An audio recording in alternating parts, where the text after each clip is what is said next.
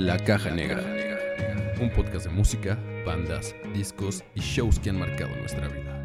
Y probablemente también la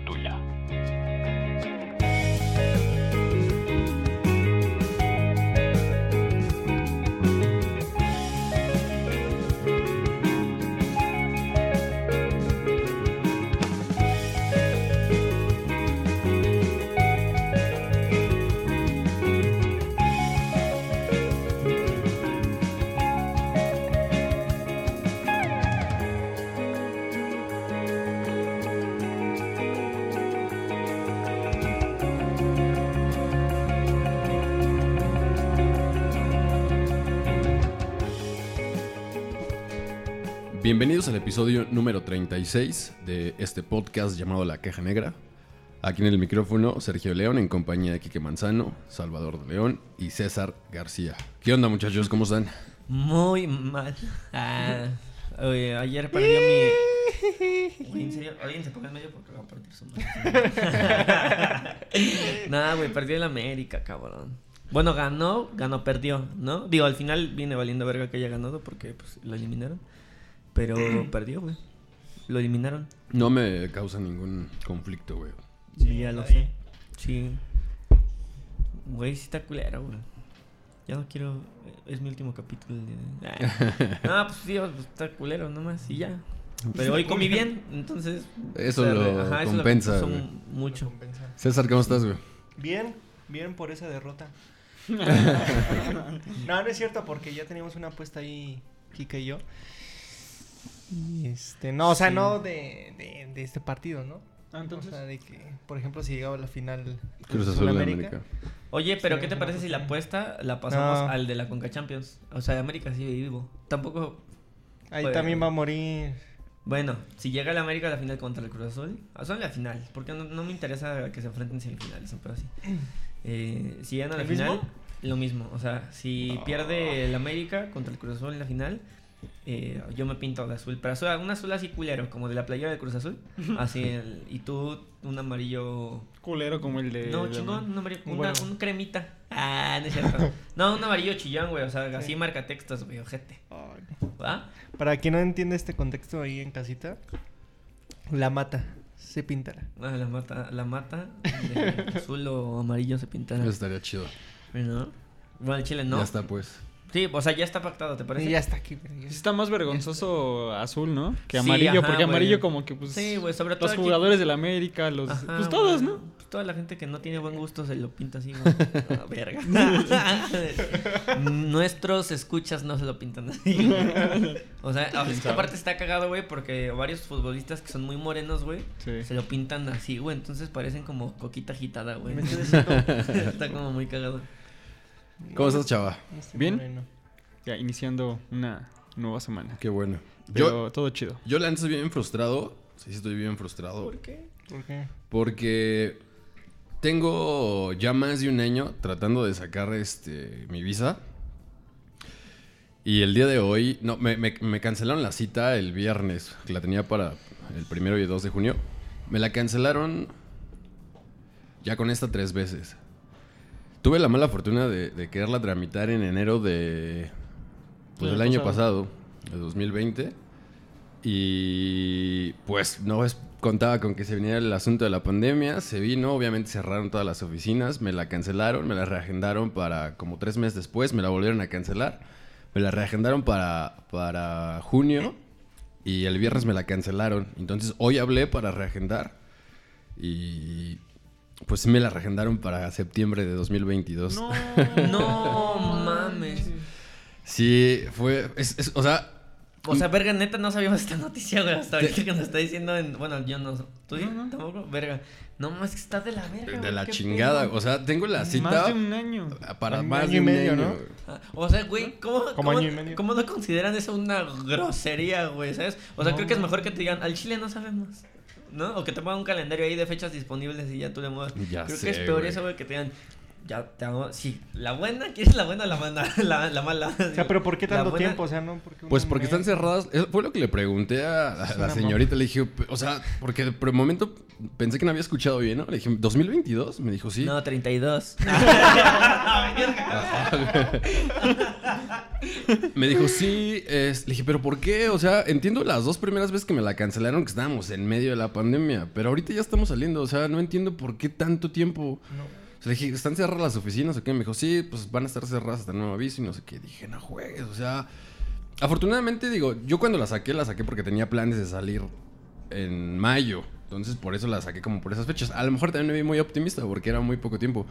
Pero tenía planes de, de- de viajar en mayo y al final, pues todo detonó y pues ni una ni otra cosa. Pero, pues al final, o sea, no podría ir a, a- para allá, ¿no? Si, si se me ofreciera. Afortunadamente no tengo como... No me urge, vaya, ¿no? No tengo como ningún viaje que me urja. Pero, o sea, es- no, no puedo creer que, que, que es, es un año, tres meses más o menos lo que tengo que esperar no para, mamón, para el trámite. Y el voucher se va a borrar, ¿no? O sea, porque... Güey, o sea, si neta sí se copia, porque esas madres es que sí. Sí, se borran. se borran. Ajá. O Sí. mételo al congelador. Ah, no es cierto, más bien al congelador lo metes para que se borre. Pero sí, ajá, si lo metes al conge se borran esas madres más rápido. Pero tómale copia, güey, o sea, toma el foto, sácale copia, güey, y ahí lo tienes, güey. Pues sí, la neta. Es una mamada, la neta, está de la verga, güey. O sea, no mames, es una puta grosería, güey. Un año, tres meses, digo, no sé de qué dependa, tal vez está haciendo un comentario muy poco fundamentado en mi parte, güey, porque pues no sé en absoluto de qué No, pero sí se está me de hace la ilógico, güey, se me hace ilógico, güey, o Y sea, sí, es frustrante. O sea, hace rato que dije, güey, o sea, un, más de un año, güey. O sea, y, o sea, desde que la tramité en enero van a ser más de dos años o dos, casi dos años. Entonces, casi dos años. O sea, está de la chingada. Pero bueno, pues ni hablar, no me queda otra más que esperar ya, al final. no se mamen, mi amigo quiere ir a Disney World y al Universal, culeros. O sea, aparte, güey, no es como que tanta gente. O sea, seguramente sí, un chingo de gente. O sea, es que no sé de qué dependa, güey, ¿sabes? O sea, no encuentro una razón lógica. ¿Por qué tanto tiempo? Ajá, güey, para que lo, posterguen tanto tiempo, güey. Yo creo que Pues sí. ya tenían fila ahí o. Sí, segu- digo, al final de cuentas hay mucha gente, ¿no? Hay mucha gente igual que yo que está en lo mismo. o sea, sí, seguro. Y, y la neta es que yo creo que sí hay gente a la, a la que a lo mejor sí le necesitaba ir, sí le urgía ir, Sí. por X o Y razón. Digo, insisto, yo afortunadamente no. Pero hay gente a la que sí seguro, ¿no? Entonces, pues no manches, mucha gente se está quedando atoradísima con eso, con ya sea renovación o, o primera vez, ¿no? Entonces, pero sí hoy que, que volví a reagendar y me dijeron que hasta el 2022 me pareció una verdadera locura, pero pues no me queda otra más que esperar. no, no puedo hacer nada más. En fin, quería desahogarme, muchachos. Muy bien, amigo. Quiero eh, mandar también un saludo bien especial a- a Charlie y al doctor que anduvieron por acá con nosotros el, el- sábado. Estuvimos echando unas chelas, estuvimos platicando y de hecho grabaron con nosotros el episodio que vamos a grabar hoy. Pero pues nada, por ahí se, se chingó. Algo pasó con el, con el sonido, con el episodio y desafortunadamente no pudo ser. Pero un saludo para ellos. Sí, les mandamos un abrazote a ambos. eh, y eh, es que puta pena, pero eh, porque aparte creo que va a haber datos que seguramente dimos que probablemente se nos olviden y que Esperemos eso va a que estar no. medio culero. Esperemos que no, pero eh, pues nada, vamos a rifarnos el físico y voy a repetir el mensaje que di, que di esa vez. Llegó el día, llegó el capítulo que todos estábamos putas esperando. Un capítulo que ya dimos durante 35 capítulos anteriores. En manera- partecitas, de man- en, güey. pa- en partes. Ajá, como que ya les regalamos el episodio completo en partes. Y esta vez se llega la compilación.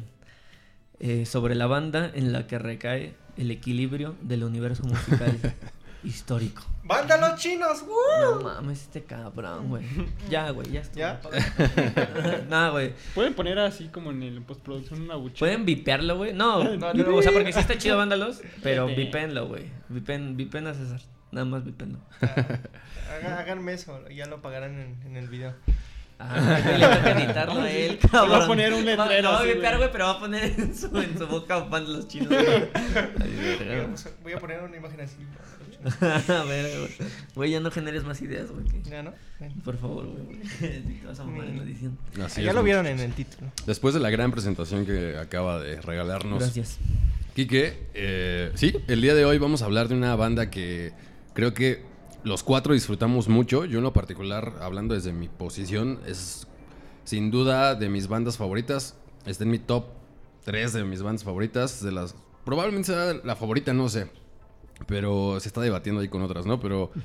eh, me encanta esta banda. Realmente es una banda que, disfruto mucho escuchar. Y que con la que he crecido. O sea, afortunadamente me ha tocado como sus discos a lo largo de toda mi- pues desde mi adolescencia hasta, hasta ahora que soy adulto. Porque afortunadamente siguen sacando discos. Estamos hablando nada más y nada menos que de Zoé, una banda mexicana eh, de Cuernavaca, Morelos. No estoy seguro si de Cuernavaca, pero son de Morelos. Cuernavaca. Mm, Cuernavaca, Las estacas. Las estacas. De las, son de las estacas. Así es, una banda que está conformada por León Largui, Jesús Báez, Sergio Rusek, Rodrigo Guardiola y Ángel Mosqueda.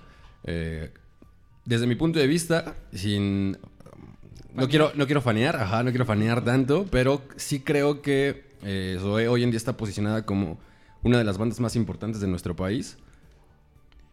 No sé qué piensan ustedes. Y de Sí. habla hispana, ¿no? También. Sí, desde luego. O sea, yo creo que de habla hispana está en el top 3, sin pedos, y en México está en el top 2. ¿Top 3? De habla hispana, de, o sea, de... Ajá, güey, o sea, hablando de Latinoamérica, creo que sí, güey, está en el top 3. O sea, y eso por, porque, pues, O sea, ho- hoy en día.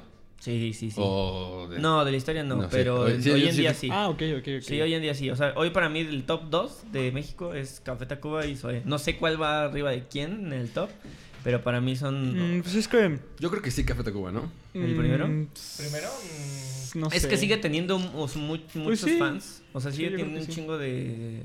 Pero ya tiene un rato que no saca nada, ¿no?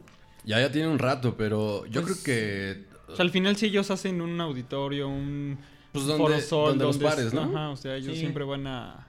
Y creo que estaban... Apenas vi que hoy, no sé si hoy o ayer, estuvieron subiendo como fotos de, de Sí, ellos, porque lo, por los 32 Dos años, ¿no? o sea, son 32 años. Y Zoe Sí. lleva 30. 20 años. Ah, no, 20, o sea, perdón. 20 años Sí. a partir de que sacaron el primer disco. Sí, porque en sí llevan como 24, ¿no? De Sí. su fundación. el 97, ¿no? sé Sí. Pues funda. 23 son del 97. Ujú. Es una banda que se formó en el 97. eh, allá, como decíamos, por, por More- son de Morelos. Y eh, por ahí anda dando lata el, el buen Dante. ¿Dónde anda? Por cierto, me andaba. Ah, ok, ya sé, ya sé. Este. Son una banda que se formó en el 97. eh, y bueno, hay, hay, hay una anécdota ahí curiosa con, con esta banda, porque yo creo que sin duda el, el- el estandarte de, de esta banda o, o la imagen sin duda es León Larregui, ¿no? Un, un- un tipo que es muy talentoso, pero que también ha dado mucho de qué hablar a lo largo de la carrera de la banda, ¿no? Eh, sin embargo, yo, yo, yo les platicaba la otra vez, ¿no? Creo que Creo que, que- que León ha sido un buen frontman para la banda, ha ayudado mucho a, la imagen de la banda, porque al final de cuentas, sí, la música es muy importante, ¿no? Y es lo principal en un momento dado. Pero creo que en las bandas de rock se da mucho que el frontman siempre da un empuje, creo, ¿no? Y se me viene a la cabeza, por ejemplo, Julián Casablancas, o se me viene Axel Rose, por ejemplo, que son tipos excéntricos, ¿no? Y que creo que le dan una, una imagen y un empuje a la banda. León Larry lo ha hecho bien, creo, también, ¿no? Porque aparte de que también tiene un peso importante en cuanto a la composición, la, el 98% de las canciones son escritas por León.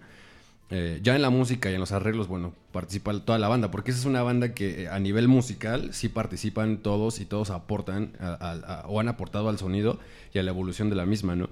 En cuanto a letras, León creo que León es el principal compositor. Entonces a nivel musical o a nivel composición, definitivamente León lo ha hecho muy bien. Y creo que también en cuanto a la imagen, lo, lo- lo- lo ha hecho bien. Eh, se ha metido en muchos problemas, ha dicho cosas eh, extrañas por ahí y también de repente está... Es tema de conversación o está ahí en las- muy presente en las redes sociales, pero no necesariamente por la música, ¿no? Ha pasado que ha hecho sus desfiguros ahí. Que lo agarraron caminando solo. Lo agarraron caminando o lo que hace, hace poco pasó, incluso lo bloquearon en Twitter, ¿no? Por, por un comentario que dijo acerca de la vacuna, ¿no? León también suele mucho opinar acerca de temas políticos y está muy metido como en temas políticos y de pronto por ahí mete la pata y digo, al final el día se expresa, ¿no? Y tiene todo el derecho a expresarse, ¿no? Había un debate ahí con lo de la vacuna y creo que por aquí lo tocamos también, ¿no? Si estaba bien o no que lo hubiera dicho.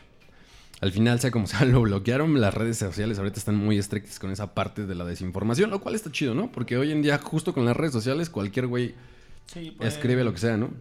Sí, creo que es muy fácil en, esta época eh, desinformarte, ¿no? De, de, de... O más bien informarte de manera errónea de, de todo, de cualquier tema eh, habido y por haber. Y justo con León, o sea, creo que es un tipo que pues nunca le ha dado como pena, nunca se ha limitado en decir lo que piensa. Digo, obviamente cuando está sobrio suele decir cosas como un poco más eh, Atinadas. Pero, o sea, sí, cuando la neta es como que creo que es más noticia cuando está alterado, por así Es, decirlo, que, ¿no? es que al final, perdón, pero al final de cuentas, siempre a la gente, a la mayoría de la gente nos gusta eso, pues. O sea, digo, nos gusta porque somos gente, ¿no? No es que necesariamente nosotros, pues, pero siempre el morbo y habla, o sea, Sí. eh, llama mucho más la atención que la... ah, seguro hubo gente que ni siquiera conocía su música, por ejemplo, cuando pasó lo del Torito, ¿no? Que lo iban a... que se lo trepó. O sea, a lo mejor mucha gente ni siquiera sabía quién era, ¿no? Y ah, ya después de eso lo conocieron, pero a la gente realmente le, nos llama mucho más la atención ese tipo de cosas, ¿no? No, Sí. Incluso se decía que para ahorita lo de la vacuna, dicen así como que ahora sí, porque creo que no sé si dos, tres días después salió el disco. No, fue No, eh, como, Ya tienen tiempo. como tres semanas, un mes después. O sea, pero sí, bueno, No. estaban en vísperas. de O más sacar el bien iban a sacar un sencillo. Ah, ok. Ah, iban a sacar el sencillo, más bien estaban Sí. como a dos, tres días a sacar el sencillo. Creo que Belur iba- iban a sacar. Ajá. Belur, porque hasta Sí, sí, sí. compartió la letra. Sí, exacto. Este, y creo que sí, dos días o algo así estaban por, por sacar Belur. Sí, decían Entonces decían que- así como de, ah, pues pura estrategia, ¿no? Pero bueno, quién sabe. Yo creo que Zoe no la necesita en lo Eh, absoluto. Ajá, ¿no? exacto. Aparte sería muy arriesgado esa estrategia, ¿no? Sí. O sea, como que a quién se le ocurrió. Sí, porque ¿no? pues mucha gente, en lugar de decir, "Ah, lo voy a escuchar, es así como que, ay, votense, ¿no? Sí, exacto. Que aún así, ay, o sea, son cosas bien aparte, ¿no? Pero bueno, no sé, o sea, a lo mejor mucha gente sí se clava demasiado y... Charlie, Charlie hacía una pregunta la vez pasada muy interesante que fue con la que empezamos, con la que abrimos el, el- el- el tema o empezamos a, a ahondar y él nos preguntaba como en qué momento de nuestras vidas había llegado esta banda, ¿no? Entonces me gustaría rescatar esa pregunta. Sí, o sea, yo lo, hasta ese momento me puse a pensar como mucho, pero lo tengo pues sumamente claro. Fue en, la secundaria con este rolillas así como Vía Láctea y, y No me destruyas. Soñé, ya la había escuchado en Amarte Duele, como Ajá. esa vez lo mencionabas, Tambor. Pero eh, sí, ya como más de lleno, ya fue ya en la, en la secu cuando escuché Vía Láctea y escuché No me destruyas y ya pues de ahí para el real, ¿no? Y decía en ese momento que pues Zoé sí es parte importante de, de cómo se han forjado mis, mis gustos musicales, ¿no? O sea, creo que mm, sí es una banda que ha marcado mucho, mucho, mucho en, en mí y sí es de mis cinco bandas favoritas, sin pedos. Sí, yo, yo estaba en la secundaria. Estaba en la secundaria cuando los conocí. Un, un compañero me prestó un disco. Fue el Rock and Lover, en ese entonces el que me prestó. Llegué a casa, lo escuché. Me acuerdo perfectamente que estaba en la computadora haciendo tarea. Y estaba sonando el disco. Me pareció, me pareció mucho que sonaba como a los Beatles. No, no los estoy comparando. O sea, digo que tienen una gran influencia de los Beatles. No, y incluso a ellos abiertamente se han... Sí, lo han dicho. Se Ah, han y dicho digo, hay otras bandas. The. Cure se me viene Sí. a la cabeza, ¿no? Pero yo en ese momento que lo estaba escuchando y que realmente no sabía quién eran, era la primera vez que los escuchaba.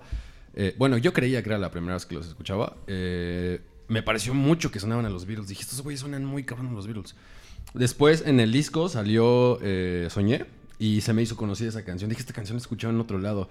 Ya indagando un poco, supe que era de la, de la película de Marte Doble que ya había visto antes. Entonces, por eso la relacioné un poco. Y dije, ah, ok, esta, esta canción salió en esa película. Y de ahí me enganché, o sea, me gustó mucho lo que escuché en, en el Rock and Lover. O sea, yo, yo le entré a Zoe con el segundo disco. Ya después supe que tenían un disco anterior y me regresé. Y nada, pues, o sea, fue como que realmente. Hace rato decía, soy muy fan de Zoe. Yo creo que me sé todas las canciones de Zoe, o sea, todas, ¿no? Yo creo que no hay ninguna que no conozca, porque justamente me enganchó tanto en ese momento, me regresé al primer disco y empecé a escuchar un montón de cosas. Bueno, todas las canciones que traía y son muy buenas. Por ahí tienen una canción que se llama Electricidad con, con Saúl Hernández de Caifanes, que fue de hecho quien los apadrinó en ese primer disco, ¿no? Entonces también ya traían como digamos, eh, pues ya venía empezando fuerte, ya traían buenos conocidos, buenas palancas, incluso se colaboró con ellos en esa canción, que es una gran canción. A mí ese disco también me gusta mucho, ¿no? Eh, está muy bueno, todo, todo, todo. Sí, Sí. Yo creo que los conocí en la primaria. Iba en sexto de primaria. Y en realidad pues, yo creo que fue al mismo tiempo que cuando Sergio los conoció, ¿no? O sea, no sé, si lo escuchamos juntos, lo escuché después. Me acuerdo mucho de la de Veneno, de Rock and Lover. Y fue así como que quedé cautivado por, por la rola, ¿no? Y pues sí, a partir de ahí eh, le, le sigo mucho la pista y pues sí, también es como de mis bandas favoritas. Creo que cada disco que han estado sacando lo, lo, lo puedo recordar bien en una etapa de mi vida, ¿no? Porque pues creo que Rock and Lover fue en la primaria, en la secundaria fue Memorex, en la, en la prepa fue Reptilectric, en la universidad fue Programatón, o sea, como que todo tuvo una, una etapa por lo menos escolar, ¿no? Y al final pues sí te... Bueno, es que la, la escuela siempre, eh, o sea, es una buena referencia, Sí, ¿no? Sí, sí, sí, segmenta tu vida. O sea, yo me, yo me acuerdo cuando recién salió Programatón y yo me iba caminando ahí a- en Zacatenco. Pues era una- un, buen, un buen tramo ahí, este, lo que era caminando. ¿De me acuerdo Vista? mucho, sí. Sí, está bien castroso. Y me acuerdo mucho que siempre iba escuchando como el, el disco así siempre. O sea, creo que me clavé mucho en ese momento con la rubia de estrellas, ¿no? Eh, pero sí, o sea, yo creo que sin problemas también soy, es mi, mi hit. Yo a Zoe lo conocí un poquito tarde, creo que 10 años tarde de, de- de su primer Disco. inicio. Eh, yo ya lo había escuchado desde antes, ¿no? Obviamente.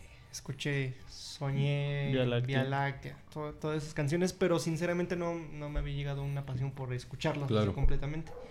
Hasta que llegó el MTV Unplugged, y lo escuché por completo y dije, a la verga, está muy verga. Este es, o sea, digo, ya los había conocido, pero no, no había indagado como tal. O sea, no era como que, ay, hoy voy a poner a Zoe por, por gusto, ¿no? Y este, y pues escuchando todo lo que es el MTV Unplugged, dije, no, es- estas canciones están bien vergas, güey. Y cuando escuché las originales, o sea, me quedé más pendejo porque era una reversión bien cabrona, ¿no? Claro. Y, o sea, yo los conocí a partir casi, casi del... Unplugged. O sea, ya los conocía desde antes, pero como tal, así, a mamarme en el Unplugged. Yo creo, yo creo que debe ser difícil, o sea, es- haberlos conocido con el Unplugged porque creo que es una de sus cartas más fuertes. No quiero entrar ahorita ahí, lo quiero dejar para más tarde, porque el Unplugged definitivamente es un tema bien interesante y es un... Pues es un discazo, ¿no? Es un, es un, una gran, gran, es un gran ensamble, pero insisto, no quiero tocarlo ahorita, vamos a dejarlo para más tarde. Eh, En el 2001 sacan su primer álbum, que es el disco homónimo, que se llama Zoe. Y eh, pues ahí su primer sencillo fue Asteroide, ¿no? Que fue una canción como rockerona y eh, creo que es de las canciones más rockeronas, si se puede decir, de, de- de esta banda. Viene por ahí Déjate Conecto, viene por ahí Miel. eh, esta de electricidad que les comentaba, viene una que se llama Universo, que es gran canción. Viene Veneno, viene Tarántula, vienen un chingo de canciones bien buenas. Y un dato bien, bien interesante es el que comentabas, chava, ¿no? Acerca de... Con- de mm, Ace Girl, Haze Girl y Microscopio, ¿no? Que es la, la misma música, solamente que con otra letra. O sea, una está en inglés y otra en español, pero no simplemente está... No, son letras Ajá, completamente son distintas. letras completas, ajá. ¿De son cuál y cuál? distintas. Este, Haze Girl y Microscopio.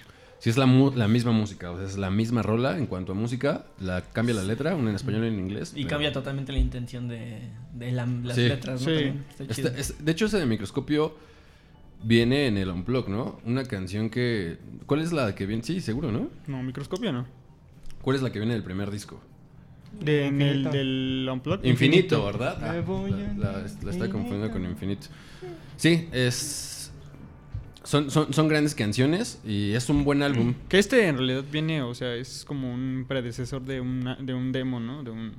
Claro. El Ah, demo Olmos. Hay un demo que, eh, digo, a lo mejor la gente que, que también es muy fan de Zoe seguro lo conoce, pero los que no, les gusta Zoe y quieren conocer un poco más de Zoe, es un demo que no es muy conocido. Sí, ¿no? Insisto, a lo mejor para la gente que nos gusta mucho, sí. Que está por ahí en YouTube porque no está en Spotify y no sé, supongo que en ninguna otra plataforma, pero alguien lo subió, a- a- hizo el favor, y nos hizo el favor de subirlo a YouTube. Y por ahí andan todas las canciones. Es, es un demo como de 19 canciones aproximadamente. Son bastantes. No. Hay tan- tantitas. Sí, y son. to- mm, son 15 canciones. Si son 19, son 14 canciones que están. eh, en el- muchas de ellas están en el primer disco. Y hay cinco canciones inéditas. O sea que no... no Son inclu- 17. No quedaron, vaya, ya. Ah, 17 canciones. Siete canciones. De esas 17 canciones, 5 no están incluidas en ningún disco, que es... eh, Espiral. Espiral, Woody, Eh, Espectrosol, City City y Vacío. y Vacíos. Esas son cinco canciones que... Pensé que decía vicio. Son cinco canciones que, que no incluyeron en ningún álbum. No sé por qué son grandes canciones. A mí lo particular Espiral me gusta mucho, pero son canciones... Espiral, por ejemplo, es una canción muy, muy obscura. O sea, Zoé tiene una faceta mm, muy obscura. O sea, al final hay canciones que todo el mundo conoce, que son como las comerciales, digamos. Pero Love, por ejemplo, ¿no? O, Vía Láctea, o Soñé, que son canciones incluso que mm, ha- hablan incluso del amor, ¿no? Pero una de las características justamente de la banda y de la forma de escribir de León Larregui es que ocupa mucho el recurso de la metáfora, ¿no? Él, aparte de, de- ese recurso, es como muy espacial, ¿no? Eh, recurre mucho, sus letras son muy espaciales, Mm, hablan sí. mucho del universo y, y como de alguna forma espirituales, yo creo, o así lo interpreto yo, ¿no? Tiene una forma muy, muy particular y muy característica de escribir. Y otra vez, recurre mucho a la metáfora. Entonces, eh, hay canciones, así como hay, hay canciones que hablan metafóricamente y poéticamente del amor, hay canciones que son, no tienen, uno no tiene ni puta idea de qué hablan. O sea, porque realmente, es que realmente llega a ese nivel, güey. O sea, o hablan de lo que tú quieras que hablen, güey. Sí, Hablan, exacto. hablan de lo que tú interpretas. ¿No pasará hablan. como en una película donde le pregunta, no me acuerdo cómo se llama la película, pero es así como de, es que yo siento que este güey es un poeta y así. Y no sé, tienen la oportunidad de conocer a su, a su ídolo, ¿no? Y decir, y es que quiero saber por qué escribiste eso y así. Claro, y ese claro. pero es así como de, la neta ni yo. Ah, O sea, Estaba bien pasado, ajá, sí. Ah, creo que ya sé en cuál. Es donde sale Li- Lindsay, Lindsay Lohan. Lohan. Pero Ella es como la fan. Y la banda se llama Sid Arthur o algo así, o el tipo, no sé. Yo, yo platicaba con, con, con Marco cuando íbamos a la prepa, al cual le mando un, un saludote. Eh, a Marco también le gusta mucho, ¿eh? Y cuando estábamos en la prepa, siempre hemos sido muy fan de la música, entonces también siempre hablamos de música. Y me acuerdo particularmente de la canción de Polar, que viene en Rock and que él me decía que, que, que él creía que hablaba como de tu primera vez, ¿no? Entonces, pues es que es a lo que me refiero, ¿no? O sea, seguro, él puede pasar eso de, oye, güey, esta canción, no, pues, o sea, nada que ver, ¿no? Pero es que es a lo que voy. La canción puede hablar de lo que tú quieras y de lo que tú interpretes y de lo que a ti te encaje en ese momento. Y esa es una de las características de esta Pues no les pasa que eh, después, ah, bueno, que, o sea, le tomas tú un- un- un- una interpretación y después, no sé, en internet tú eh, lees Entonces, este, de qué significa y te, y te arruinan esa, esa interpretación así como de chale, o sea, porque ya habla, no sé, de una tía, ¿no? Por decir... Y es así como de, ya piensas en otra cosa, ¿no? O sea, ya no, ya no tienes la misma interpretación. Por y te eso- arruina totalmente eso. Eh, Eso me pasó con Arrullo de Estrellas. O sea, yo pensé que era escrita para. Sí, no sé, para una alguien. novia o sí, sí. X cosa, ¿no? Y Que después siempre me pareció extraño lo, lo del final, ¿no? Lo de ¿Cuál? María llena eres de gracia. Ajá, está muy- Sí, siempre, como que... Creo de- que su mamá se llamaba. se llamaba Eh, María. es que, ajá... ah, No sí, sí, sí. sí, se, se llama María. De hecho, esa canción es para su mamá. Sí. Y desencajaba a lo mejor un poco de todo Sí, el- yo cuando la escuché el decía, "Ay, demás está bien bonita y contexto. al final era así de, ah, chinga, ¿por qué dices Es eso? que, o sea, ya, ya hasta que llegas a. a ver, y, y lo platicaba pasada, pero. Voy a tratar de ya no hablar de la vez pasada porque pierde magia el episodio. Pero. eh, cuando escuché esa rola, o sea, lo mismo, pensé que era como para un. Para. un- en un contexto como de una relación amorosa, Claro. ¿sabes? ¿No? Pero llega esa parte de María Llenares de Gracia y es así como de, ah, o sea, ya, esto ya no está Sí. saliendo de control. ¿no? Sí, sí, Entonces sí. te regresas a, a- a revisar como los versos y ya entiendes un poco más porque ya hay una, una parte de, la rola que me gusta mucho que es donde canta, es... Entre tus alas dormí y en tu mirada tan pasiva crecí. Siempre confiaste en todo lo que soñé, tú me cuidaste y me guiaste hasta aquí. Y ahí dije, ¡pum! Es Sí, para pues su sí. mami. Y no mames, en ese momento dije, no mames, quiero llorar, güey. Está muy verga. Aparte, ese, ese just, esa parte, güey, esas cuatro líneas se me hacen gigantes, güey. No, güey, pues es que- otro puto pedo, Es que, es que resume al final de cuentas lo que es una mamá, güey, o lo que es una madre para un, para un hijo, güey, o sea, y lo que hace, ¿no? Entonces, ajá, simple, güey, simple y sencillo. Y es que esa es la fuerza que puede llegar a tener León en, en- en sus letras. Sí. Y, y es muy poético, ¿no? no Se enojó con el, con el spray. no es, este, los ojos. no es como... no es tan directo el asunto, ¿no? Digo, ahí a lo mejor tampoco hay mucho que buscarle. Como dices, in- inmediatamente in- interpretas, aunque a lo mejor de primera instancia piensas que va para una mujer, ¿no? Hasta que empiezas a, a deducir ciertas cosas y hasta que al final de cuentas también es muy público, ¿no? No, es, no es un secreto. Sí, ¿no? Que de hecho, si han visto el, el- el documental de Panoramas, ahí viene, ¿no? Ahí viene explicada. Sí, es una historia bien triste. O sea, la neta, cuando vi panoramas, eh, digo, no quisiera spoilear a la gente. Eh, tenemos la oportunidad de No spoilearlos. No, güey, porque está muy bonito. O sea, los invito, los invito a que vean. Esa madre sigue en Netflix, ¿no? Sí, Seguramente. creo que Sí. sí. Este, los invito abiertamente a que, a que vean el, el pinche el documental. Es una, es una, aparte del de- que el documental se me hace algo grandioso, eh, y ahorita tenemos a hablar de ese tema. eh, esa parte realmente es otra pedo. Esa parte sí me rompió el corazón completamente, güey. Sí tenía muchas ganas de llorar en ese momento, güey. Pero. Sí, es muy emotivo, porque aparte Sí. él, él- él mismo lo narra, ¿no? Narra cómo estaban en, en medio de la grabación de ¿Programatón? de Programatón. Estaban en, en- en el Sonic Ranch, en el estudio que, que- que- Suelen grabar. que suelen grabar.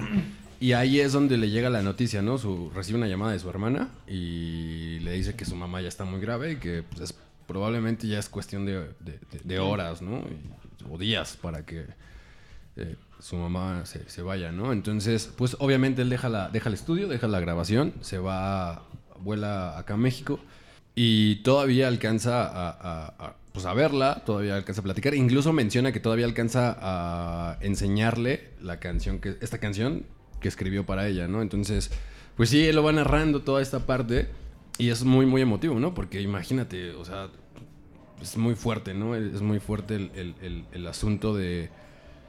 Por lo que estaba pasando y que aparte pues lo agarró en medio de la grabación, ¿no?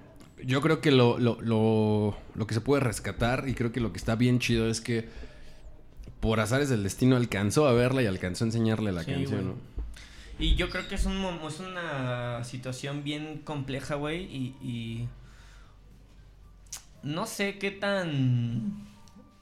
Qué tan mamador pueda sonar esto, pero.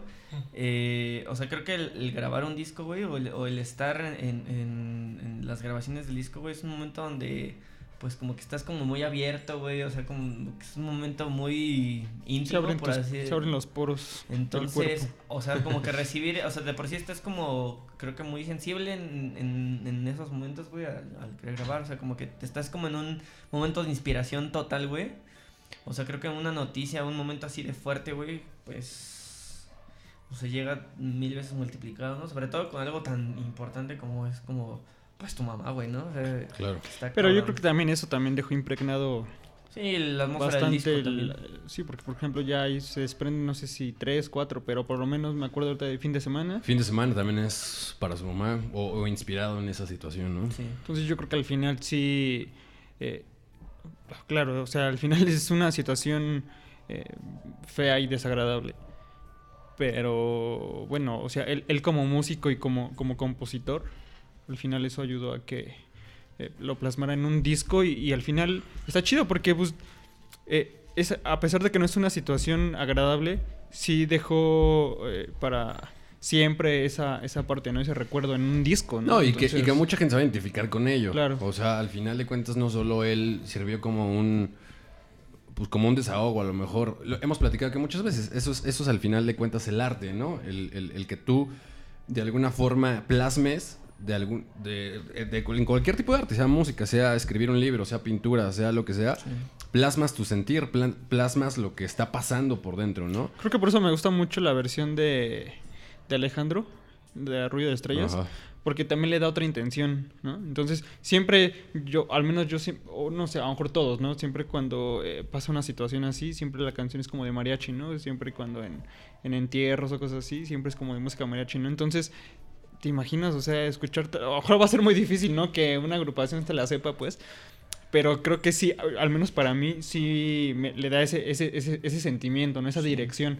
A partir de que lees la música como tipo mariachi y, y la letra, ¿no? Y esa canción en específico. Sí, cre- creo que fue una gran inspiración de, de- de una situación trágica o desafortunada, natural, pero, Sí, pero sí, sí. desafortunada. Y como dices, quedó impregnado no solo en, el- en esa canción, sino en todo el disco, ¿no? Pero, digo, no sé si, si la estoy cagando o no me estoy acordando de la letra bien. Pero según yo en Arrullo de Estrellas no habla específico de la muerte de su mamá, ¿no? O sea, simplemente es como una rola de agradecimiento por... Claro, claro. por en la que sí habla de su muerte, pues Sí, es un fin de... fin. No, yo creo que fue antes, ¿no? De... Ajá, exact- exactamente. sí, sí, sí. Tenía- Digo, tenía seguramente ya planeado. lo tenía en mente, o sea, ya Ujú. lo tenía como contemplado, pero, o sea, que en algún momento iba a suceder, Y pero... también en Reptilectric también creo que va unas canciones, o por lo menos específicamente Fantasma, va dedicado también a su papá. Llegamos a ese disco en un momento, porque en el 2003 eh, fue es, es cuando graban Rock and Lover, que es un disco que trae yo creo que uno de sus más grandes hits que es Love, ¿no? Sí. Eh, que ibas a decir Soñé. no, o sea, yo creo que primero fue Love, ¿no? O sea, hoy en día, creo que Soñé tomó mucha fuerza Sí. en el Unplug. Sí, O sea, antes Sí. de eso siempre fue más famosa Love que Soñé. Ajá, fue, fue más famosa Love. O sea, esa fue creo que su primer Sí. gran hit, güey. Sí. Sí. No sé si ¿No? tomó más fuerza Love con el Unplug porque no está completa. No, no, no. Tomó Soñé, más fuerza Soñé. Ah, soñé. Ah, ah, ok, sí. O sea, ho- hoy en día... Hoy en día, hoy en día Soñé es como de las canciones más, más, más famosas, pero esa versión. La versión del Unplug, no la Sí. original. O sea, tú escuchas Soñé y escuchas la del Unplug, no escuchas la que viene en, en- en el Rock and Lover. Entonces, pero bueno, eh, e- en este disco, como mencionaba, creo que Love fue la que, la que sonó muchísimo. Esto fue en el 2003. eh, Ellos asisten a su primer Vive Latino en el 2004. Y de hecho, en una entrevista que les hacen justo después de bajarse del escenario, pues estaban. Se, ve, o sea, e- esa entrevista está bien interesante porque.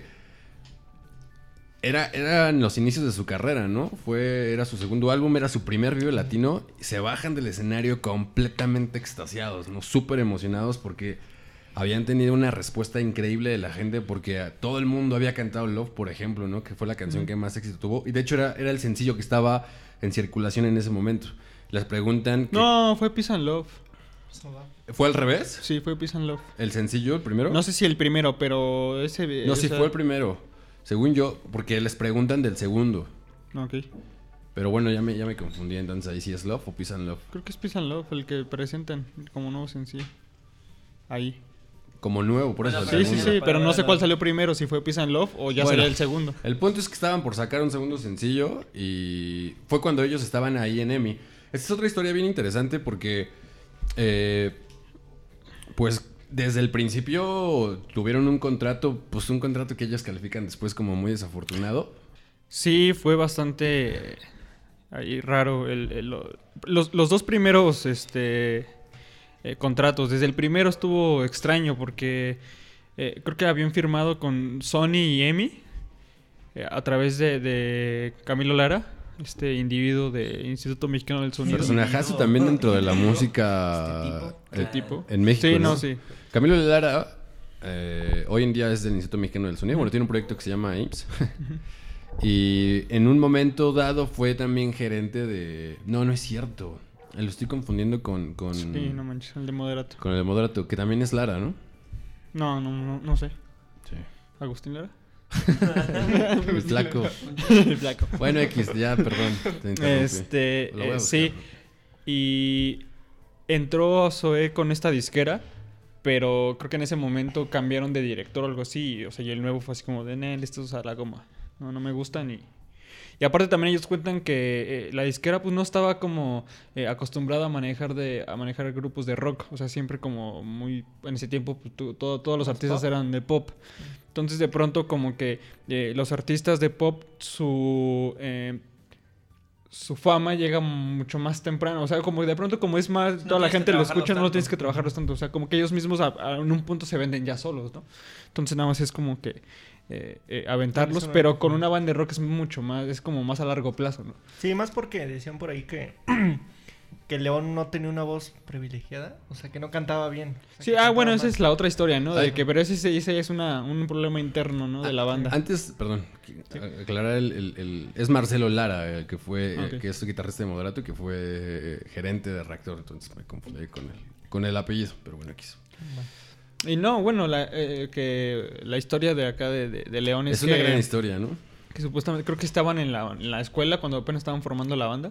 Supo que ya habían estado empezando a ensayar y demás.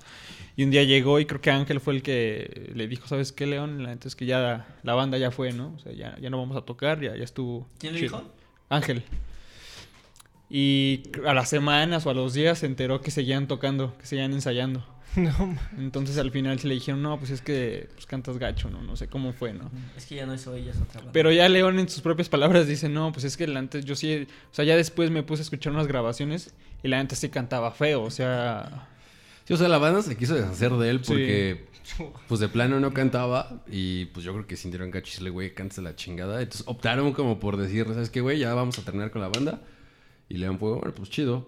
Pero pues a eso después se entera que siguen ensayando y ya pues le tuvieron que decir la verdad de, güey, pues es no que, lo se- lo que lo que quisieron evitar de- en un principio pues lo tuvieron que... sí, porque de pronto pues sí, al final son pues, amigos, ¿no? Sí. O sea, Y, y yo creo que a lo mejor eso de alguna forma lo, lo, lo impulsó, ¿no? Porque... Sí, pues, y sigue, si- sigue sin ser definitivamente un cantante virtuoso, o sea, no, no lo es. Mm, ¿Qué crees que, que yo creo que sí, güey? O sea, Virtuoso yo creo que no, güey. o sea, sabe cantar Ajá. Y, y tiene... Y tiene y tiene voz, o sea, Ajá, tiene una voz que... es muy particular característica, también. O sea, pero virtuosa no sé, güey. Sí, o sea, no son de esas voces que, que o sea, que alcanzan muchos, unos agudos impresionantes o que, o al contrario, que tengan unos graves. Digo, porque yo, O sea- yo por voz virtuosa, y a lo mejor aquí ese es un buen debate. Ah, yo por, voz por, por- por voz virtuosa, se me viene a la cabeza Freddie Mercury, güey. Ah, sí, digo, es que, por ejemplo, a, a O sea, ese eso iba, sí ¿no? está cabrón, güey. Digo, ahí sí, digo, también estás hablando de... O de este- hablando de No, pero ya a ese nivel me refiero, o en ese, a ese nivel pienso cuando digo, o sea, cuando menciono voz virtuoso, o menciono virtuosismo, o güey. Luis Miguel, bajo, ¿no? ¿no? O Es sea, que que tienen que- como un ahí es- algo ya. impresionante. Es ya que yo creo que, creo que ahí se junta otro calificativo a la voz de, de Freddie Mercury, que aparte de ser virtuoso, o sea, Freddie Mercury era espectacular, o sea, que creo que ahí reúne también esa otra característica, pero yo sí creo que, o sea, no es tan virtuoso como Freddie, obvio, digo, que está sonando un poco absurda esta comparación, Sí, pero, bastante, güey. eh, o sea, yo sí creo que León es, es muy virtuoso, güey. O sea, en, en el sentido en que a veces te pasa de, por ejemplo, de voz de pecho a falsetes, así en, en cuestión de nada, güey. Cuando lograr eso es como muy difícil. Ahora, ese es uno. Hay, hay algunas rolas, como en Labios Rotos, que es la que se me viene a la mente, donde hay eh, partes, en- hay una parte en, en- al final del coro donde hay una modulación. En- justo en la parte de no importa la distancia, ni el tiempo, ni la edad". Esa, esa transición a esa nota, güey, que yo si la intento ahorita no voy a caer. Está muy cabrona, güey, porque es una modulación en, en toda, en toda la, la armonía de la, de la música, güey, y lograrla en la voz, o sea, te tienes que salir de, de la escala sobre la que estás para ir con una completamente distinta, porque aparte, según yo, es como, o sea, es como solo esa nota, güey, y vuelven a regresar a, a- a la misma escala, güey. entonces es complicado. Ahora, perdón, papito precioso, ahora en... En, en la parte justo igual en, en labios rotos la parte de es raro el amor o sea en la en la nota en las notas que está dando ese güey no son nada fáciles güey o sea de hecho si tú le intentas o sea no bueno a mí me pasa güey y el falsete que viene después güey también es Pero eso Está creo que lo hacen los demás. ¿Cómo? Falsete, ¿no? no sí lo hace él también eh Sí. Y es que, bueno, aquí te va mi, mi punto. En labios rotos le, lo apoya demasiado esta... Lo blondo. Lo Denise. blondo, o sea, la apoya... No, pero... o sea, no, si, si te pones a escuchar bien, o sea... Sí, claro, y, de hecho siempre tiene voces de apoyo, güey. O sea, incluso en el estudio, él mismo, ¿no? Eh, eh, y es que eso iba, o sea, Kike tocó un tema o, o un punto. Eh, yo creo que avanzó y evolucionó muchísimo. O sea, definitivamente de las primeras presentaciones en vivo de Zoe a ahora, bueno, hay un mundo de diferencia hablando de la voz. En el Unplugged definitivamente se nota muchísimo la evolución como cantante. O sea, yo cuando escuché el Unplugged dije, ay cabrón, este güey está cantando súper chido. O sea, porque lo que dice aquí, que los falsetes, los, los tonos que alcanza muy agudos y así, o sea, lo hace muy bien. A pesar de que tiene las voces de, de- de apoyo, y eso lo voy a tocar ahorita. Pero sí creo que en el Unplugged se nota una diferencia abismal en su forma de cantar. O sea, ahí es donde realmente uno se da cuenta que lo está haciendo bien y que está cantando. O sea, que realmente está cantando. Porque ahí pues es en vivo completamente, ¿no? Ahora, sí, definitivamente tiene por ahí el apoyo de, de Denise Gutiérrez, que bueno, es, un, es una cantante impresionante. O sea, es impresionante la forma en la que canta Denise. Y también Chetes, porque en ese Sí, blog, claro, Chetes es eh, pedo también. que también eh, está con ellos eh, en ese blog, también él apoya con voces. Entonces se escuchan en el fondo. En los discos, en- si, si han puesto atención, a ese nivel en las canciones de Zoé, muchas de las canciones están a dos voces. Muchas. Son voces del mismo, pero graba dos voces en diferentes notas y, así las lanza, una más grave y una más aguda. Entonces, yo creo que también al final de cuentas, eso en lo particular a mí me gusta mucho. Es un recurso que utilizan muchos cantantes o muchas bandas o artistas. Y, y a mí en lo particular me gusta mucho cómo suena, porque insisto, son en diferentes, en diferentes notas y se acompaña bastante, se complementa bastante bien. Pero sí, definitivamente eh, es, un, es un cantante que, que, que evolucionó mucho, es un cantante que tiene una voz característica y hasta la forma de hablar, ¿no? Es, es característica. Y de- desde siempre, ¿no? O sea, estamos viendo entrevistas que son, no sé, supongo que son como tipo 2005, 2004 y la forma de hablar es exactamente la, Sí, la la misma. misma. O sea, como que de pronto no siento que haya sido por mamonear nada más, ¿no? Ajá, O sea, no, como sí, que de como que pronto así- sí. así habla güey. Sí, porque, porque hay cantantes que este que siento que fingen su voz. Ajá. O sea, hablan de una forma y cuando cantan es Como como, en Chente. que, oye, ¿qué pedo? Sí, como Chente. Y por ejemplo, León sí es su misma voz hablando como Sí, cantando. O como Alex Trimble, el de Tudor. Mm. O sea, su voz en, Ah, eh, o sea, en entrevistas como, como, como grave, güey, no No, tan grave. Y ya cantando, pues, no. Ah, sí, ya canta como nena. Como, como- niña. Ah, es cierto. Pero. No creo que te esté viendo, güey, igual. Sí. No, sabe que lo amo. Mira, cabrón. Y te está viendo O sea, no te esta, escucha, no te entiende, güey. Sí, güey. Exacto. O sea, va a ser un largo rato para que me entiendas y para que te emputes. Poniendo los subtítulos. Güey, te va a dar hueva llegar a ese punto, güey. No. Eh, pero te digo yo, o sea, solo para terminar con mi argumento, yo sí creo que es virtuoso por esos recursos, güey. Estoy seguro que León, digo, eh, no puede hacer como algo más porque eh, creo que rompería con la esencia de Zoe. Pero estoy seguro que ese güey podría alcanzar otra, otras, este, o- Si se otras notas. si se o lo sea. Si, no, ma- si lo pones a hacerlo, güey, porque estoy seguro que el güey ya tiene las, las, los skills para hacerlo, güey. Estoy seguro que ese güey, o sea, neta, no es nada sencillo lo que él hace, güey. Es, mu- es- o sea, neta, es un trabajo, es un Sí, trabajo se- de años, güey. se- seguro, o sea, no, no, no, no suena nada sencillo. Y creo que ese es otro aspecto tan muy bueno de Zoe, güey, que, que, que existe ese compromiso por mejorar. Eh, si nos ponemos a comparar, hay bandas que en estudio, puta, no me suenan cabrón, güey, pero en vivo eh, sí está medio culero. O sea, la neta es que en las voces, digo, no quiero sonar mal pedo, pero Luis Humberto Navejas la caga mucho en vivo, eh, Coe de Camilo la caga mucho en vivo. Digo, eh, al final es natural tener errores porque estás haciendo un performance y porque influyen muchas cosas. Claro. Influye si está haciendo frío, si te alimentaste bien. o No, sea, güey, si, te estás moviendo el escenario, o sea, cuando, Sí. cuando grabas, pues estás ahí parado enfrente de un micrófono completamente y- y- concentrado y en grabar. Y si no te sale, lo vuelves a grabar. Exacto, y en vivo no, en vivo estás cantando, estás tocando, te estás moviendo, ¿sabes? Como el Entonces, amarrado. por supuesto que hay muchos este, factores en vivo que influyen. Pero bueno, ahorita mencionabas a Luis Humberto Navejas. A mí, la neta, o sea, cuando yo los vi en vivo, sí quedé un poco decepcionado porque los agudos que llegas a escuchar en el disco no los hace en vivo. O sea, está muy lejos. Pues yo sí he visto algunos que sí cantan Yo he chido. visto- ajá, o sea, sí tiene presentaciones O buenas. sea, bueno, uno en específico que no es una presentación de Enjambre como tal, pero es del tributo a Leodan. Eh, están en Mm. vivo, no me acuerdo cómo se llama la canción. Sí. Y canta muy chido ahí. Pero no sé qué tanta ayuda tenga también en postproducción. Sí, claro. Sí, porque también al final ese es un show Sí, sí, sí, con no, postproducción. Con postproducción, Digo, no sé, yo, yo no he ido a todas las presentaciones de Enjambre. De hecho, he ido a una, creo, o, do- o dos tal vez. Yo creo que nunca los he visto. Yo he ido a tres y en las tres la cagué. O sea, en la, Ah, del- no, sí, en, el- la del- en la del Vive Latino del 2013, ahí sí puedo considerar que cantó muy bien. Ahí sí creo que sí le echó muchas ganas, lo hizo cabrón. te está viendo desde allá. Pero. Este, perdón. Eh, pero en la de la Semana de las Juventudes, ahí la cagó horrible. Hay una presentación del 2014 en el Vive Latino, cuando vino el Robert Plant en esa edición. Y también. Ah, no es cierto, 2015. Y ahí también la cagó mucho, sobre todo en una rola que se llama 9, que creo que fue como la última o penúltima. Tu rola, Que tu rola, amigo, por cierto, que lanza un grito al final, que es complicadísimo, Ah. está, está perrísimo, o sea, de verdad es, es un grito muy, muy cabrón. Y en la más grande maravilla, ¿sí se arriba? Y sí, ahí sí. ¿Sí? En, en Cobarde, ¿no? Cobarde. Y, pe- pero sí le, le cuesta mucho trabajo, güey.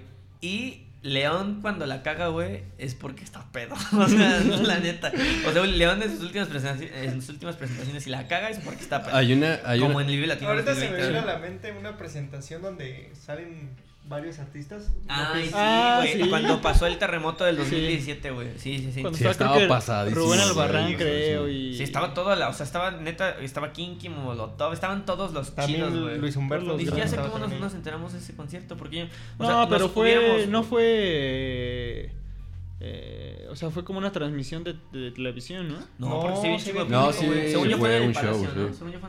No estoy seguro, güey, pero sí fue un show. ¿Y por qué no fuimos? Y de hecho creo que es- canta, sale a cantar con Molotov, ¿no? Salen todos, es que al final Sí. creo que tocan Ah, sí. Gimme the Power y salen todos, güey. O Sí, sea, pero ¿cómo, ¿cómo es lo que canta al final, güey? Es que dice oh, ¡Viva México! O sea, eso- con eso cierra, güey. Pero se avienta un speech muy, Sí, muy poco entendible, güey, de, de... O sea, como de, de que somos... No sé, güey, es que dice muchas mamadas. Necesitan ver el video. necesita- necesitamos Pero verlo, solamente me acuerdo del Viva México. ¡Viva México! Aparte, ajá, güey. O sea, que somos jun- no, algo de saldremos. O sea, daba como sus mensajes Sí, de sí, optimismo, sí. ¿no? Hay una anécdota que da un- un- una persona del staff que se fue de gira con ellos en algún momento y fue como de los inicios incluso, o sea, no fue tan, no, no es tan reciente, ¿no? Que iban en, en un camión, o sea, pues en el camión para estar eh, tureando y, y cuentan que ese güey, o sea, no, no dice porque tampoco es tan específico, dice textualmente, dice que León está haciendo cosas que los rockeros hacen. Entonces, eso ya cada quien lo podrá imaginar. Pero después dice que estaba en el camión tirado, o sea, en el pasillo del camión estaba tirado. Dice, y todos creíamos que estaba dormido. Dice, pero pues estaba. No, no dice, o sea, es, es- es- trata de ser discreto al final de cuentas, pero pues ya se imaginarán, ¿no? O sea, terminó, dice, tirado ahí. O sea, se- no supo de él, ¿no? No supo de él en, en ese momento. Entonces, Sí, León también se nota, porque tampoco este nunca ha sido tan abierto en ese sentido, ¿no? Pero se nota que al final de cuentas, pues sí lleva una vida de rockstar o llevaba, no sé, Ahora ¿no? sí que podría, podría, podría decirlo de Juan Gabriel, ¿no? Lo que se ve, lo que se ve no se juzga. Pero bueno, al final, como, como, como cantante, creo que ha evolucionado, ha mejorado lo ha- y lo ha hecho bien, ¿no?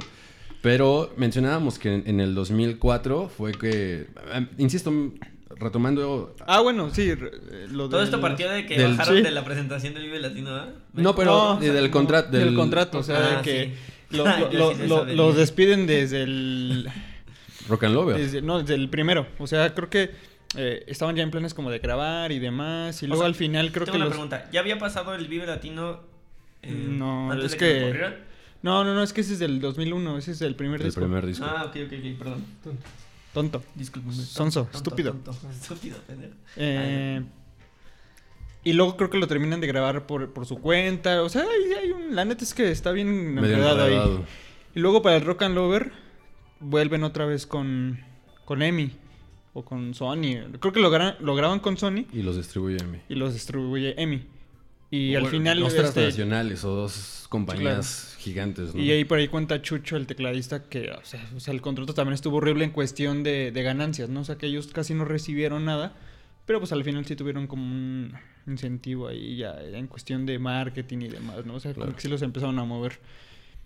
Eh, y así fue como sacaron el, el Rock and Lover. Ya a partir del que sigue, que es el EP, ya es cuando se mueven a Noislav, que es una disquera independiente. Sí, justo lo que... De ahí, de ahí se enlaza un poco la, la presentación del Vive Latino que fue con el Rock and, Sí. Rock and Lover. Que de hecho por aquí ya creo ya tengo lo- los sencillos. O sea, sí salió primero Peace and Love. Ah. Luego Love y luego Veneno. que Ok. fue el tercer sencillo.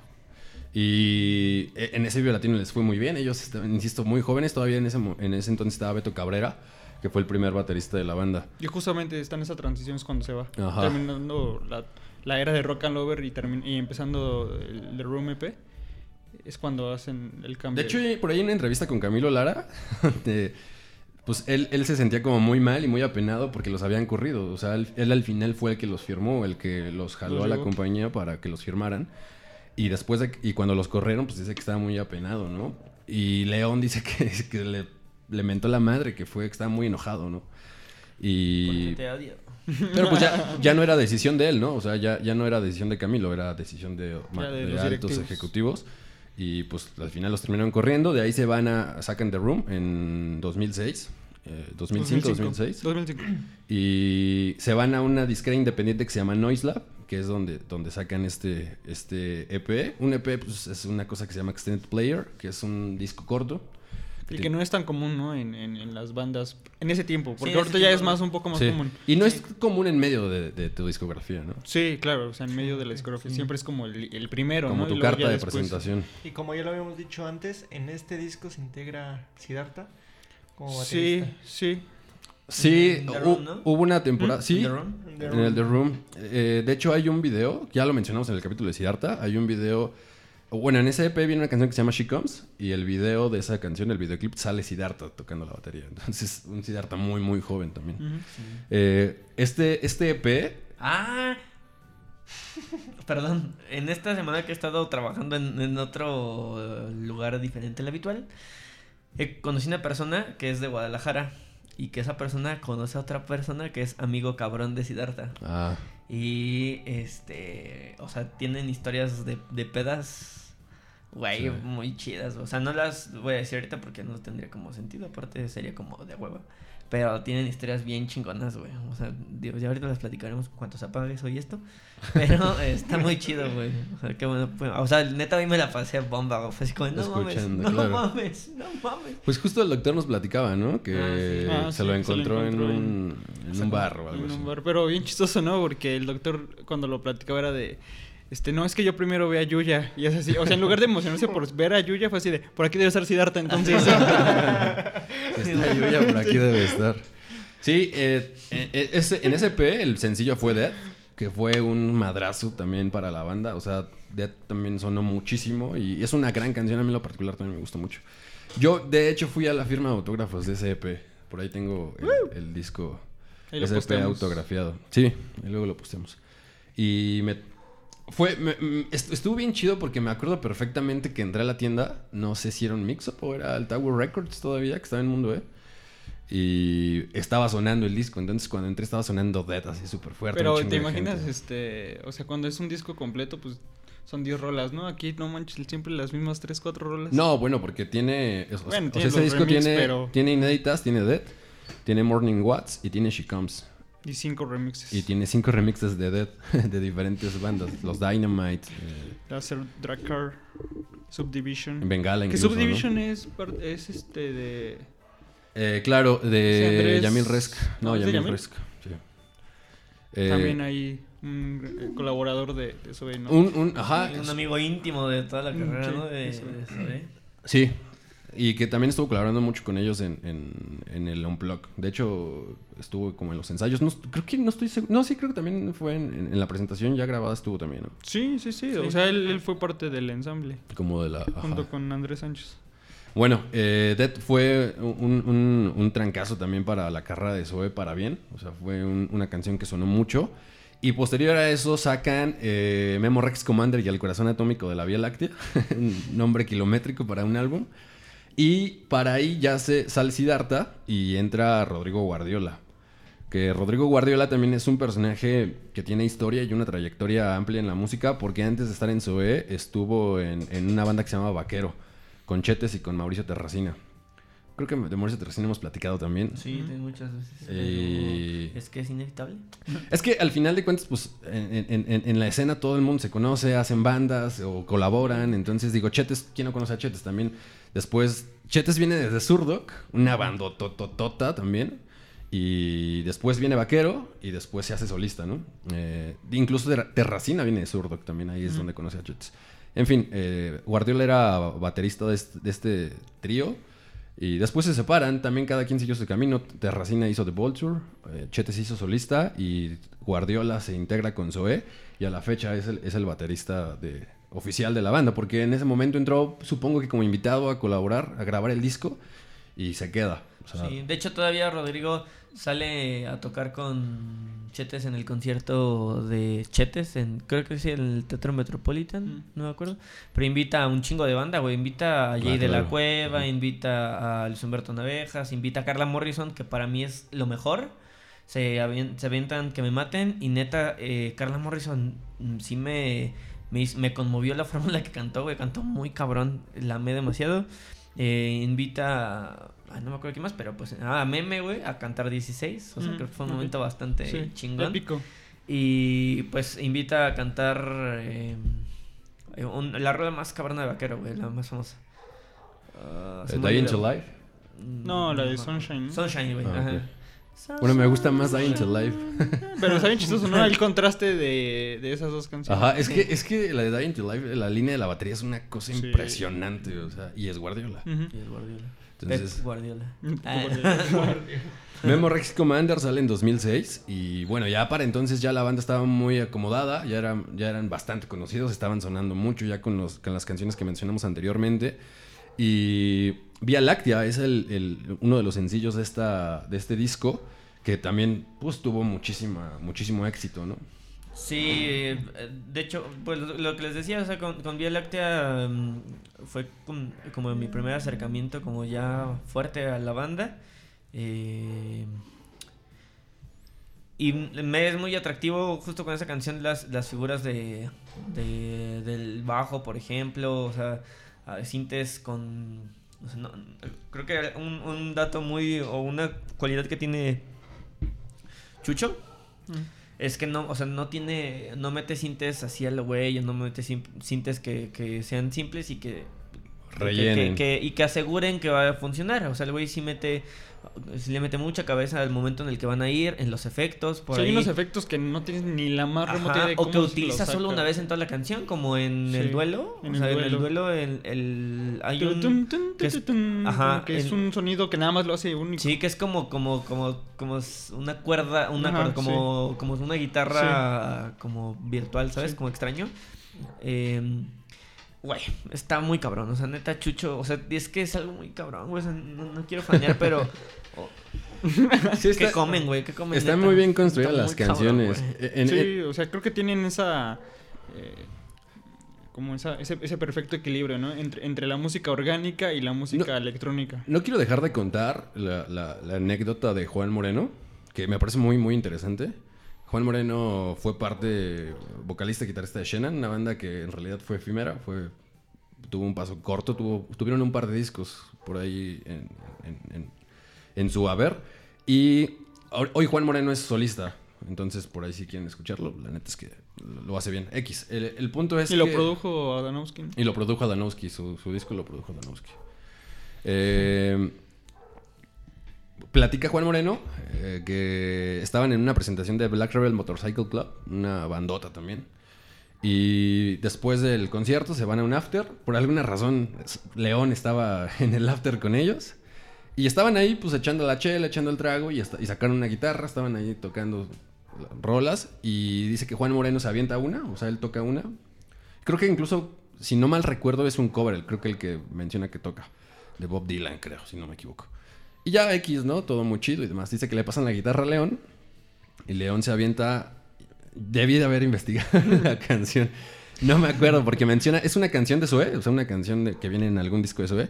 No recuerdo ahorita la canción, se las debo. Pero eh, eh, León sol- solito con su guitarra, la voz, empieza a tocar una canción. Entonces dice Juan Moreno que el, el vocalista de Black Rebel, que es el que estaba con ellos, voltea y le dice, güey, ¿quién es este cabrón? ¿no? O, sea, que quedó como impresionado con lo que estaba escuchando. Dijo, ¿quién es este güey? Y le dijo, no, pues se llama León y es vocalista de una banda pues bastante exitosa acá en México.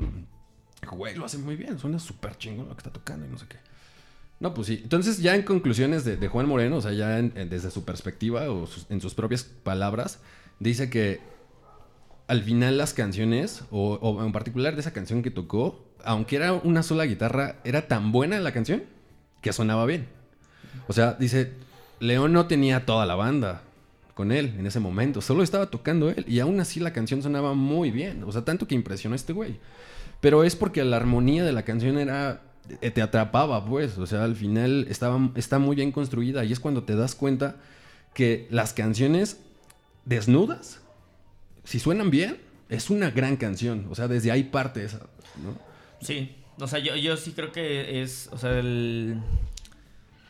No me acuerdo dónde lo escuché, güey, pero, eh, o sea, sí es muy cierto, güey. O sea, que en el momento en el que tú escuches la canción con la base, güey, ya sea guitarra y voz, o sea, el piano y voz, Ajá. o sea, ahí es el primer, es el primer eh, momento donde, donde puedes ah, saber si, si la canción realmente tiene un valor, ¿no? Un valor tan importante. Entonces creo que, creo que sí.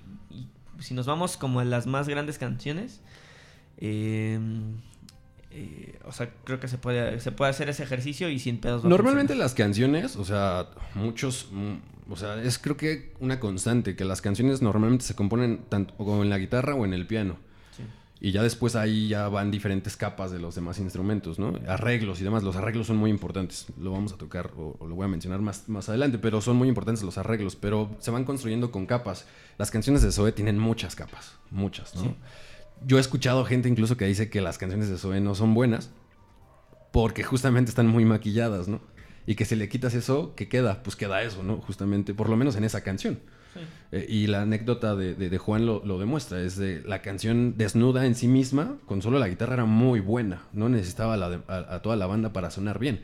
Entonces, desde ahí parte, insisto, desde ahí parte, ¿no? Eh, otra vez, ya hay muchas capas. Incluso las canciones de Zoe no son complejas en sus progresiones, en, en la base. O sea, si tú tocas la guitarra acústica y, y tocas, y sacas una canción de Zoe, te das cuenta que las, que las progresiones no son en lo absoluto complejas. Sí, no. Pero al final de cuentas la armonía está bien hecha. La progresión de los, de los acordes es buena y no necesitan ser acordes tan complejos para que la canción suene bien. No- la complejidad no, no viene casada con la calidad. Sí, total.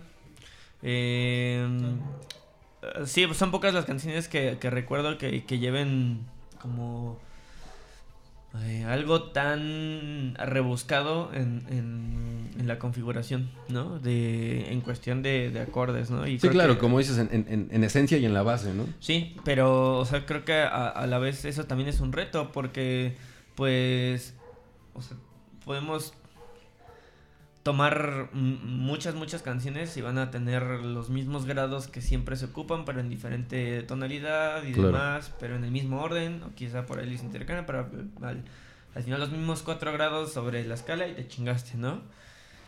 Entonces yo creo que también representa un reto. Cómo explorar, cómo hacer algo diferente mm, sobre una fórmula que tal vez ya existe, ¿sabes? O sea, sobre los sobre sobre cuatro acordes, sobre una base eh, digerible eh, o, o tal vez hasta conocida ya de, de, de- de acordes. Pero cómo hacer algo diferente, cómo lograr que, que se genere una esencia, ¿no? O sea, yo creo que eso sí lo logró muy, muy cabrón Zoé. O sea, y, y lo podemos notar en, en, en toda la repercusión que tiene después, ¿no? O sea, que, que o sea, no lo digamos solo en su, en su discografía, sino, o sea, en, en toda la inspiración que ha generado a las próximas camadas de bandas que han... Y vaya Eh, que son bastantes. Y son un Sí, era lo que- o sea, yo creo que conocemos 15, 20, pero va a haber 100. Sí, lo que comentamos en algún momento. O sea, a partir de eso, eh, hay muchas bandas que, que seguro se inspiraron de ese sonido, de esa De forma hecho, hay una, hacer una, las por ahí cosas, una ¿no? entrevista de Bengala que ellos decían, no manches, o sea, cuando yo escuchaba Bengala, digo, Bengala Zoe, eh, Diego, que es el Diego Suárez, creo. Sí. Este, o sea, era así de. Yo no. Él decía que no, no, es, no es tan fan como de, de la música o del rock nacional, o del rock de México. Sí, pero Zoe, o sea, puta, o sea, en cuanto yo escucho a Zoe, mm, te das cuenta que es una bandota, ¿no? O sea, por su sonido, por sus letras, porque son una banda, pues al final yo creo que única, ¿no? Sí, definitivamente representaron o son una gran influencia para muchas bandas, ¿no? Sí, y, yo creo que al final el, éxito se dio en un principio porque toda esa escena, eh, eh, cuando ellos nacieron, que fue en el 2001, toda la escena era como mucho más orgánica y más rock and rollera, ¿no? Entonces yo creo que el hecho de, de, de- de- de haber, de escuchar una, una banda así, al menos aquí en México, pues yo creo que eso fue al final la clave del éxito para que ellos empezaran a, a crecer, ¿no? Sí, así es. Digo, ellos a, a su vez tienen sus propias influencias. Mencionamos a The. Beatles, mencionamos a, a The Cure, por ejemplo. A al- al Charlatans. The Charlatans. Ajá, Sí, tienen una colaboración en, En Corazón Atómico. en Corazón Atómico en este Es una Rex, gran el canción. vocalista. Es una gran canción, Corazón Atómico, y hay una parte en medio de la canción que está en inglés. Y es el vocalista de los Charlatans quien, Tim Burgess. Tim Burgess, quien la canta. Entonces, insisto, a su vez tienen muchas influencias, pero aquí en México supieron construir su propio sonido, ¿no? Eh, en este disco de Memo Rex ya se nota una evolución a, a- a los discos anteriores, pero una evolución muy natural. No, Sí. no se nota una- yo creo que en toda la discografía de Zoé se nota una evolución muy natural. No está nada forzado, no está tampoco tan drástico, pero sí hay una evolución implícita definitivamente, Sí, eh, sobre todo en el sonido, creo, porque en la forma de escribir creo que es una constante al final de cuentas, ¿no? Pero en el, Excepto yo creo que en el último disco. Excepto en el último disco, que ahorita lo vamos a platicar, pero eh, hay una constante en las letras. En la música es donde creo que se ha notado una evolución, insisto, muy, muy, muy natural. O sea, no, la distingues tanto, pero si realmente te pones a escuchar los discos que tienen esa distancia en los años, te das cuenta y la percibes, ¿no? Entonces, eh, este disco, con este disco les fue muy bien. Por ahí Paula también es una gran canción. eh, me gusta mucho Vinil, me gusta mucho Nunca, por ejemplo. Eh, fue fue un, gran disco este de Memo Rex Commander. Y por ahí, incluso en, en- en algún momento escuché una entrevista de León con León que decía que, que para este disco también de alguna forma sentían ya cierta presión, ¿no? Porque ya tenían un, un- un éxito detrás. También ya habían regresado para este disco con una transnacional. eh, y de al- no, aquí está con Noisla. bueno, los pri- creo que el... Así, la, la grabación está con Noise, la verdad. Ok. Bueno, él decía que, que sentía cierta presión porque ya también de alguna... Y es que yo creo que eso pasa siempre. O sea, eh, con el éxito viene esa presión. Porque de alguna forma ya estás... Yo creo que como artistas tienen que mantener esa fuerza, ¿no? O superarla incluso en algún momento, lo cual es muy complicado. Ya hemos visto morir muchísimas bandas Al desde el segundo prim- disco. Ajá, exacto, güey. O sea, ah, se han muerto muchos ahí porque no, no, no logran superar su, su álbum debut, ¿no? Entonces, eh, son pocas bandas las que trascienden tanto. Y yo creo que Zoé, por eso creo que es- está posicionada como de las bandas más importantes porque lo ha logrado. Mencionaban hace rato Café Tacuba. Incluso los, mismos los mismos Caifanes, por ejemplo. O sea, que al final es una banda totototota, pero que realmente duró poco. Sí, ajá, o sea, tienen como ahorita mucho tiempo de vida, pero hubo un ratote en el que... Digo, ahí ya, ya hay- hay otros factores como el- En el capítulo. Fobia sea, en también. el ¿no? capítulo y se van a enterar de, de todo eso. de todo, de- del chisme. Chismecito, Fobia chismes- también, por chismecito ejemplo. También hay, hay chisme con fobia, ¿no? Sí, o sea, como que todas esas bandas eh, tuvieron un periodo, ¿no? De inactividad porque siempre hubo ahí... Rencillas. mm, re- pero creo que en este... A excepción de tal vez de cuando salió Alberto Cabrera, ¿no? Pero ni siquiera fue por un pleito Sí.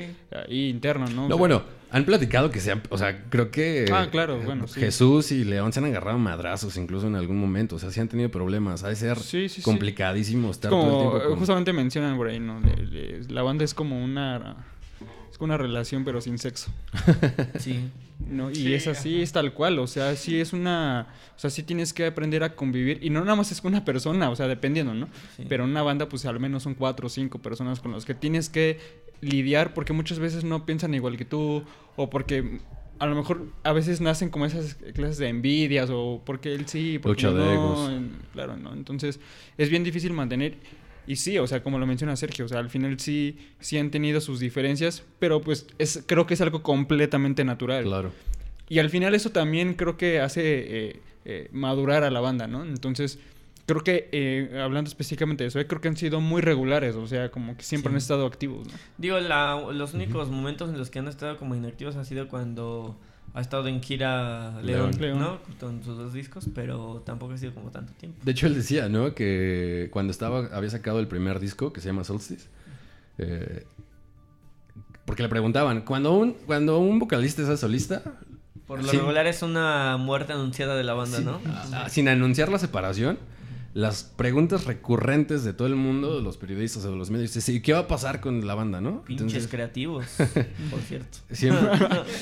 Ah, no fue la excepción. A León le preguntaron, bueno, ¿y qué pedo con Zoe? ¿No? Ahora que eres solista, ¿no? Pues ahí está, ¿no? Y, y él platicaba que, que él tenía canciones también para Zoe que se las enseñaba. O sea, yo se las enseño también para que ellos vean que, pues, no. No se me ha olvidado, pues. O sea, que sí sigo componiendo para la banda, ¿no? Que no estoy enfocado nada más en esto. Ahorita sí. Pero al final yo tengo y sigo componiendo para la banda. Entonces yo les enseño las canciones para que, pues para que de entrada las vayan escuchando y en o bueno, vayan viendo qué onda.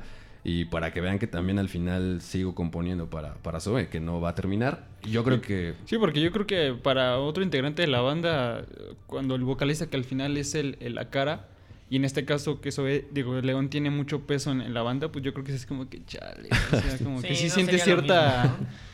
Cierta angustia, ¿no? De decir, puta, a lo mejor ese güey le late mucho eh, la, la- la onda de solista y ya no regresa con la banda, ¿no? Y al final, pues sí, ese güey se bien. va, Le fue muy bien. A León le fue muy bien como ¿Te solista. gusta más el primero o el segundo disco? el primero. A mí me gusta más Voluma, güey. A mí también me gusta más el primero, güey. Me quedo con Solstice. Sí. Es que Voluma ya siento que... Femme Fatal es un rolón. no Bueno, sí, sé, Femme Fatale es que otro ya... Pues sí, no sé, siento que ya es un poquito más comercial, a mi, a mi, a mi humilde opinión. El primero sí fue un poquito más experimental porque al final era lo- el primer material. Que no, no suena, no suenas, güey, ¿no? Sí, sí, Sí, no. sí tiene su propio estilo. No, sí, Un disco creo que, algo muy característico siempre son los bajeos, ¿no? Pues es que fue un disco que produjo, mencionamos hace rato con, con Adán. Y él creo que tiene mucho ese toque. Cuando siempre que él participa con ciertos artistas, Sí. el bajeo, los las líneas de bajeos, Ajá, y son muy precisamente creo que la ecualización de los bajos son muy características. Sí. Son como medio opacos, Sí, o sea, como pero medio están muy chidos, cruditos ajá. y ajá, o sea, pero sí tienen mucha presencia, no sé, es Bastante. como extraño. ajá, Y creo que muy aquí viene una de las canciones más rockeras y más chingonas de todos los pinches tiempos como tú. Mm. Ese pinche... Claro, es buena. Sí, el Fue- riff, fue el ajá, sencillo, riff ¿no? del inicial muy- está muy chingón. Está muy, muy. Sí, la neta es que sí, a mí se me hace mejor el, el- el- el primero. A mí también me gusta más. Que el segundo, yo creo que ahí sí se dio a conocer todavía más en, ya en, como en el, en el, ¿cómo le dicen? En el, En el en mainstream. el mainstream, ¿no? Sí, le fue muy bien como solista también, pero Sí, no dejó la banda y yo ¿Creen creo que no la va a dejar. un tercer disco? Sí, yo creo que sí. también. Sí, seguro. O sea, no tiene nada que perder, al contrario. Sí. O sea, ¿Hace cuánto fue el, el volumen? Volumen, no sé. 2014, si no me equivoco. ya tiene un ratote, güey, sí. Sí, ya tiene un ratote. Sí, años. Pero bueno, ahorita todo se paró, ¿no? O sea, incluso el, el- el- el mismo disco de Zoé se paró como por unos Sí, meses. vale. O sea, tardaron en terminar de grabarlo y tardaron mucho más en, en publicarlo. Pero bueno, eso fue una cosa natural. Eh, en el 2008...